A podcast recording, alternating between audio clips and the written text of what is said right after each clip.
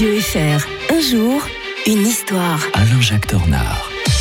L'historien de Radio Fribourg, comme tous les matins, quelques instants avec nous. Bonjour Alain-Jacques Tornard. Bonjour Mike. Nous sommes le 9 décembre aujourd'hui. On va revenir avec vous en 1955 pour évoquer l'adoption du drapeau européen. Ce beau drapeau bleu avec toutes les petites étoiles là. hein. Oui, oui, oui, qui ne, en fait, qui ne fait pas tout à fait l'unanimité parce que ses origines sont quand même un peu Ah. troubles ou Ah. voire troublantes, Mike. Euh, Le 9 décembre 1955, c'est le comité des ministres du Conseil de l'Europe qui adopte un drapeau destiné à représenter les instances européennes et la fédération en devenir.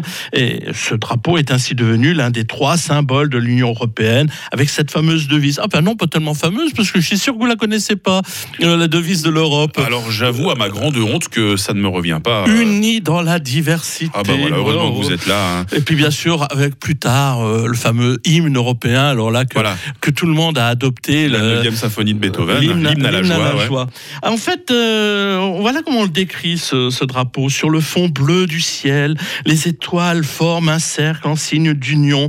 Elles sont nombre invariable de douze, symbole de la perfection et de la Mm. plénitude, qui évoque aussi bien les apôtres que les fils de Jacob, les travaux d'Hercule, les mois de l'année. Euh, voilà, apparemment c'est très consensuel. hein. Mhm. Euh, bon, ce que ne dit pas le communiqué, c'est que cette couronne de 12 étoiles se réfère en fait à la Vierge, à l'Apocalypse de Saint Jean. Ce sont quand même des démocrates chrétiens, essentiellement Ah. catholiques, allemands, belges, euh, même français avec Schumann, qui sont à l'origine de cette euh, Europe. Ils ont Il n'y a pas de séparation d'église et de l'État, ça vous plaît ça hein Oui, je sais, oui, exactement. En fait, ils ont beaucoup tâtonné. hein. Il y a eu euh, cinq ans de recherche pour arriver à ce drapeau. Et puis, c'est en fait un, un obscur euh, euh, fonctionnaire autrichien qui s'appelle Arsène Heitz. Je suis sûr que personne ne le connaît. qui est artiste à ses heures, mais et surtout fervent catholique, qui, euh, ben, selon ses dires, a confectionné ce drapeau en s'inspirant de la médaille miraculeuse de la rue du Bac à Paris. Je ne sais pas si Mm. vous connaissez cela.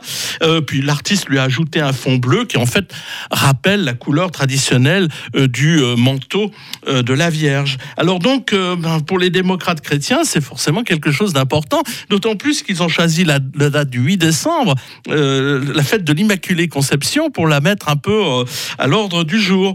Et bon, il faudra attendre 1983 pour que le Parlement européen adopte à son tour ce drapeau. hein. Il a quand même attendu.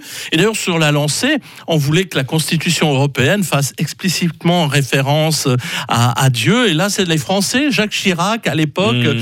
euh, vers 2005, qui a refusé catégoriquement, au nom de la laïcité, de la séparation des églises et de l'État, euh, aux grandes dames des Polonais, que l'on inscrive, inscrive cela dans la Constitution. Mais il y a quelque chose d'assez particulier, c'est que en, France et en, Be- et en Hollande, on a voté contre la Constitution européenne. Je ne sais pas si vous vous souvenez, euh, ça avait été vrai, rejeté. ouais. Mm. Et ensuite, c'est les parlements. Puis on avait dû changer quelques petites choses quand même pour, euh, pour sauver les apparences dans l'histoire du drapeau. Ce qui fait que officiellement, le drapeau n'est pas inscrit dans la Constitution Ah. européenne. Cela euh, est une autre histoire, naturellement. On va se retrouver euh, lundi avec l'historien de Radio Fribourg pour l'escalade. Non, non, pas la course de l'escalade. Je ne vais pas vous obliger à faire du sport, mon bon Alain Jacques, mais vraiment la journée de l'escalade. hein. Comment cette course est-elle née? Ce sera lundi. D'ici là, Alain Jacques Tornard, excellente fin de semaine.